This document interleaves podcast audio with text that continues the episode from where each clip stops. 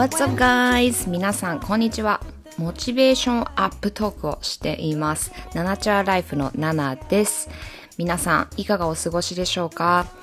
いつもポッドキャスト聞いてくださってありがとうございます。毎週更新中です。こちらのポッドキャストではありのままの心地よく自然に生きることをメインにお話ししています。主に健康になること、ビューティー、マインドセット、スピリチュアリティ、自分を最大限輝かせることというテーマでお話ししています。アメリカ・カリフォルニア・ロサンゼルスからナナがお送りしております。皆さん、もうポッドキャストの購読はお済みですか？購読すると毎週自動的に新しいエピソードがダウンロードされます。ドライブ中や電車の中、家事をしている時、料理をしている時、ソファーに腰をかけながら、ほっと一息リラックスしながら聞いてくださいね。はーい、皆さん、今週一週間はいかがでしたか？はい。私はとっても元気してます。まあ、いつもの話なんですけどね。はい。ちょっとね、昨日？違う、おとといだ。おととい、えっ、ー、と、今これ撮ってるのが日曜日なんですけど、えー、おととい金曜日、フライデーナイトにですね、私と彼と、えー、一緒にお仕事している方と、で、あとは彼の、もうだいぶ、もう、かなり長いえー、友人と、まあ、4人で、えー、ロサンゼルスのダウンタウンのルーフトップ。ルーフトップって、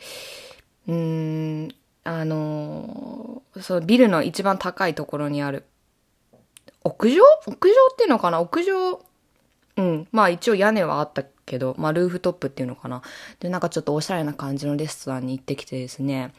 で、なんか、えっ、ー、と、そこで出してる料理はペルビアンペルビアン、ペルー、ペルーロ、ペルー料理。私の彼がペルーの人なんですけど、アメリカで育ったんですけどね。うん。で、ペルーのえー、まあ料理だったんですけど、なんかそこにこうジャパニーズフュージョンっていうこう、なんかなんだろうな、ちょっと日本っぽい味付けがあの加えられてたりとかしてすごい面白かったですね。なんかこう、あのアボカドディップ若漏れみたいなのにこう柚子が入ってたりとか、そうなんかハマチが乗ってたりとか、なんか刺身風なものがなんかちょっとあったりとか、なんかこう、うん、面白かったです。本当に LA は食に恵まれているなっていうか、まあ、ロサンゼルス、ニューヨーク住んでた時とかもすごい思ってたんですけど、結構よく言う、こう、海外に出て、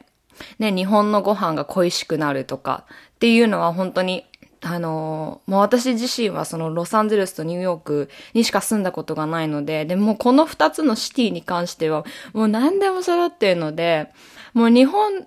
にいる感覚に陥る時もあるんですよ。日本食のスーパーとかもすごく充実してるし、日本食レストランも何でもあるし、ないものって言ったら何だろう。思い浮かばないぐらい本当に何でもあるし、で、やっぱりこう、すごくすごく競争率が高い場所なので、本当に、あの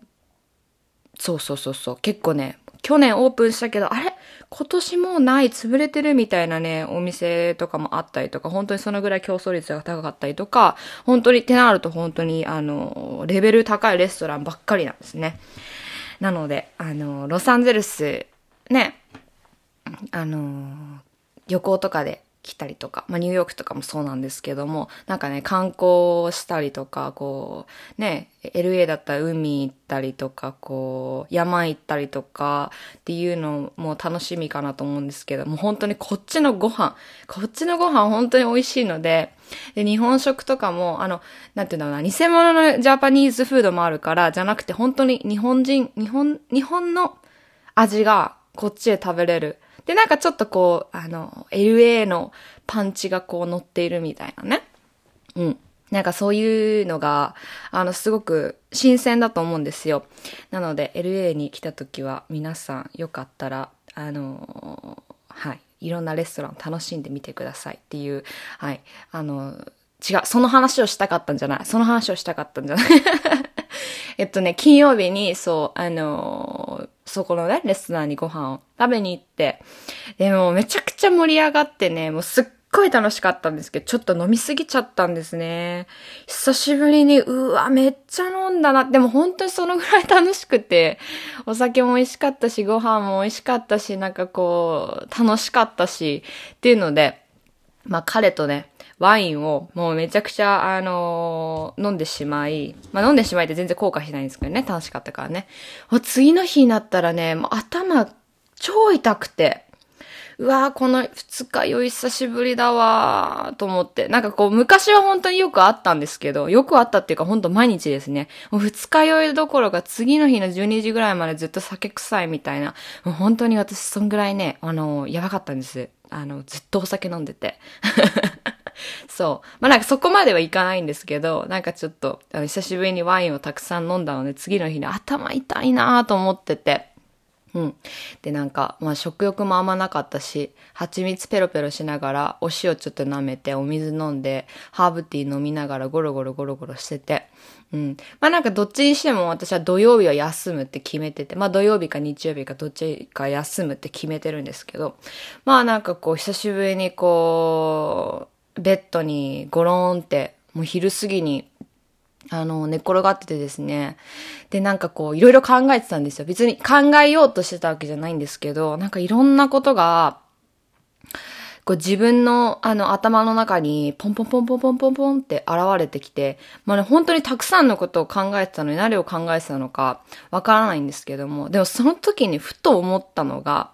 ああ、本当にこうやって私たち人間で過ごす過ごすっていうか人間として生きている限り、感情っていうものがある限り、思考っていうものがある限り、本当にもう、もう数えきれないほどの物事の考え事をしているっていうことに、まあなんかその時すごく、その時それをすごく感じたんですよね。うん。この私の思考の中に今いろいろ現れている自分のボイスなんか、昨日これ、あ、こんなこと言ってたな。あ、昨日この人こんなこと言ってたな。あ、そういえば、おとといこんなことがあったな。あ、そういえば、あさってこれがあるけど、どうしようみたいな。あ、あの仕事したっけ？あ、やば、あれやり忘れたとか、もうなんかいろんなボイスが頭の中に溢れ返ってて、うん。これ、本当に、これに支配されるなって私は思ったんですよ。まあ、自分の声だけど、自分の声じゃないっていうか、そう。まあ、支配されるってちょっと言葉が悪いな。あれだけど、その、なんだろうな、そのボイスたちが、じゃあ、ふわっと消えた時に、何が残るかって考えたら、自分が残ると思うんですけども、本当にすごくクリアな思考になるから、じゃあその後に考えなければいけないこと、行動しなきゃいけないことに、あの、100%、その、自分の気持ちを向けられるっていうか、そう。だから、なんか本当に、なんか瞑想とかすごくいいと思うんですよね。なんか前の前の、前のエピソードだったかなあの、ミキさんとコラボをした時にお話ししたと思うんですけど、なんか本当にやっぱり瞑想して、自分がそういう風に、あの、普段考えすぎちゃっているようなこと、多分これすらもみんな本当に気づかないぐらい、もう現代人ってもうすごく忙しいと思うんですよ。物に溢れてるし。東京だったら街をね、あの、街に出たら、いろんな看板が並んでたりとか、いろんな声が聞こえたりとか、車が通ってたりとか、人が歩いてたりとか、もう、もうすごい忙しいじゃないですか。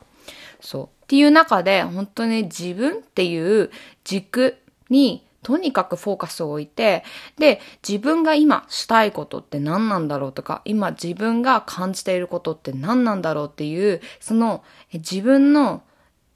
中の空間でのボイスにこうやって一つ一つね、あの、耳を澄ますことができるとしたら、本当にその自分がやりたいことだったりとか、感情だったりとかにすごく素直になれるから、うん。なんか本当にそういうのって、なんか本当すごいスピリチュアリティ的な話にはなると思うんですけども、あの、自分っていう軸が確立して、で、自分っていうのを自分で満たせるようになるなって、私はその時に考えたんですよ。うん。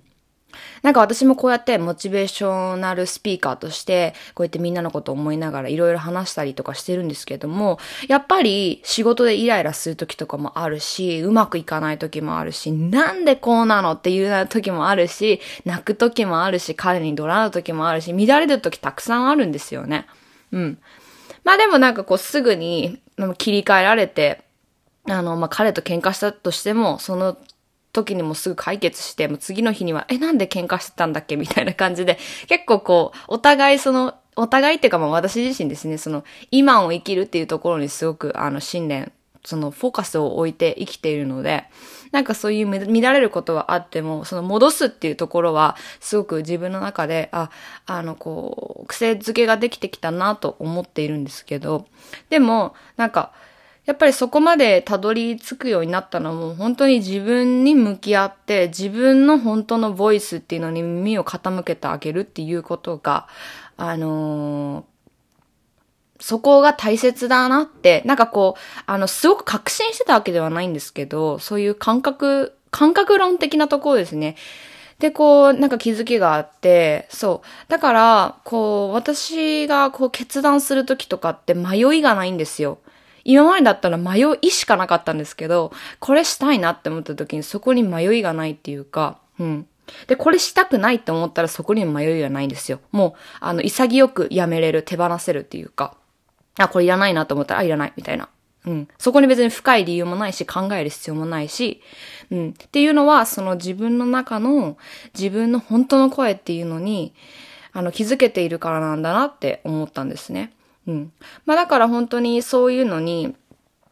うん、気づけるようになる。もう本当にこれは一日でできるようなことではないとは思うんですけど、しかも私も完璧にできてるわけではないからね、すごくこう、あの、なんて言うんだろうな、偉そうに言えたことではないんですけど、でもなんかそういう、こう軸はできてきたなって思う中で、やっぱり本当に、あの具体的にその私がその生活に今までしてなくて今してること。まあ、例えばその瞑想だったりとか、あとはこう自然に、自然と触れ合う。うん。なんかこう別に毎日こう、川に行ったり、山に行ったり、海に行ったり、そういうことができない方としても、自分の周りにお花を置いてみたり、緑を置いてみたり、プラントを置いてみたり、うん。なんかそういう、こう、クリスタルに触れてみたりとか、うん。そう。あとはなんかこう、アロマとかに癒されて本物の匂い噛んでみたり、嗅いでみたりとか。ね、それこそこう、私が大好きな蜂蜜とかもそうだと思うんですけど、やっぱりあそこにこう、えー、ね、蜜蜂さんが蜂、蜂の、蜂、お花からネクターを引っ張ってきてくれて、それがやっぱりあの瓶にたくさん詰まってて、お花の波動っていうのもたくさんそこに詰まっていて、なんか本当に蜂蜜を食べることって本当に最強のセルフケアだなとは思うんですけども、なんかそういうのをこう取り入れてみたりとか、うん。別にね、蜂蜜じゃなくてもいいんですけど、私にとっては蜂蜜が大好きなので、うん。なんかそういったことも自分を満たしてあげるとか、うん。自分を満たしてあげるそういうセルフケアルーティンだったりとか、あとはその、やっぱり私たちも、個別で考えがちなんですけど、地球の一部なんですよね。これって本当に自分に落とし込むまでにすごい時間がかかると思うし、私はまだまだ地球と自分を話して考えちゃうんですけど、でも私は地球で生まれてるんですよ。地球に生まれさせられてるんですよ。うん、うん？地球が産んでくれてるんですよね。そう。だから私たち地球の一部なんですよ。っていうふうに考えたときに、やっぱりその自分と地球が離れた感覚っていうのをどんどんどんどんそのままにしていけばいくほど自分っていうのがわかんなくなる。うん。だって地球の一部なのに地球から離れて自分のことを見ているから自分っていう軸が見えていかなくなっちゃうっていうのはそういうことですよね。わかる？言ってること。伝わってるかな？そう。だから、本当に今私今このポッドキャスト撮ってて、あの、そう、テクノロジーを撮ってこれを収録してますよ。マイクを通して、今これ、あのね、パソコンに、あの、レコーディングしてって。だけど、今私の横にグリーンがあったりとか、クリスタルがあったりとか、お花があったりとか、うん。で、こういう今自分が考えていることだったりとかっていうのを、この今静かな空間で声に出して、えー、まあ録音しなくてもいいんですけど、声に出して人に伝えてみるとか、これ、これですらも自分の本当の声を、あのー、聞くっていう癖づけをね、する、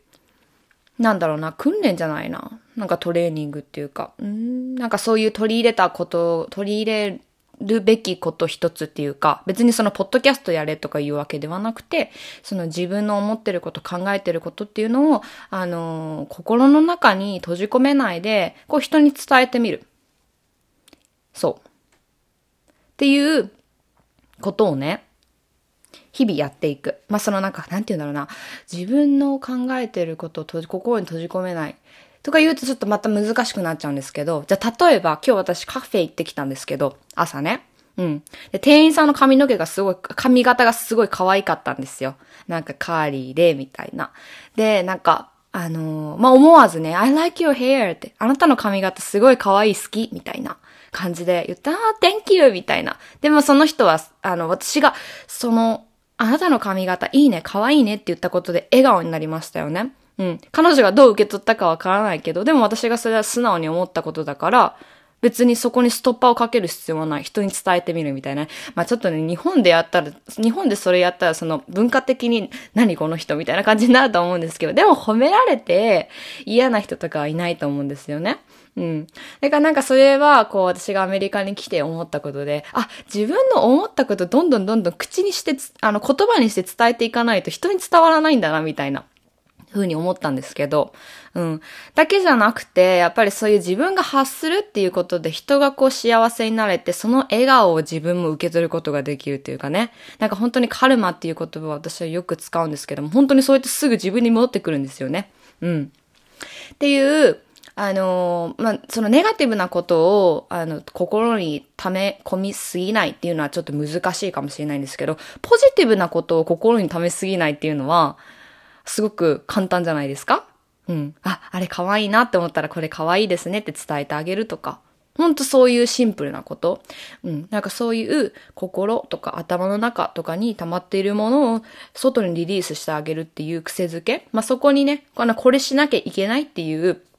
あのー、ルールがあるわけではないんですけど、まあ私がしていることとしたら、瞑想だったりとか、グリーンとかお花に触れる、クリスタルに触れる、蜂蜜食べる、あとは自分のそういう思いをすぐ人に伝えてあげるっていうことだったりとかね。うん。まあなんかそういった部分で、本当に自分の思考っていうのがすごくクリアになって、自分のやりたいことにめちゃくちゃフォーカスができるっていうマインドセットができるっていう、はい、今回はそういうお話でした。はい。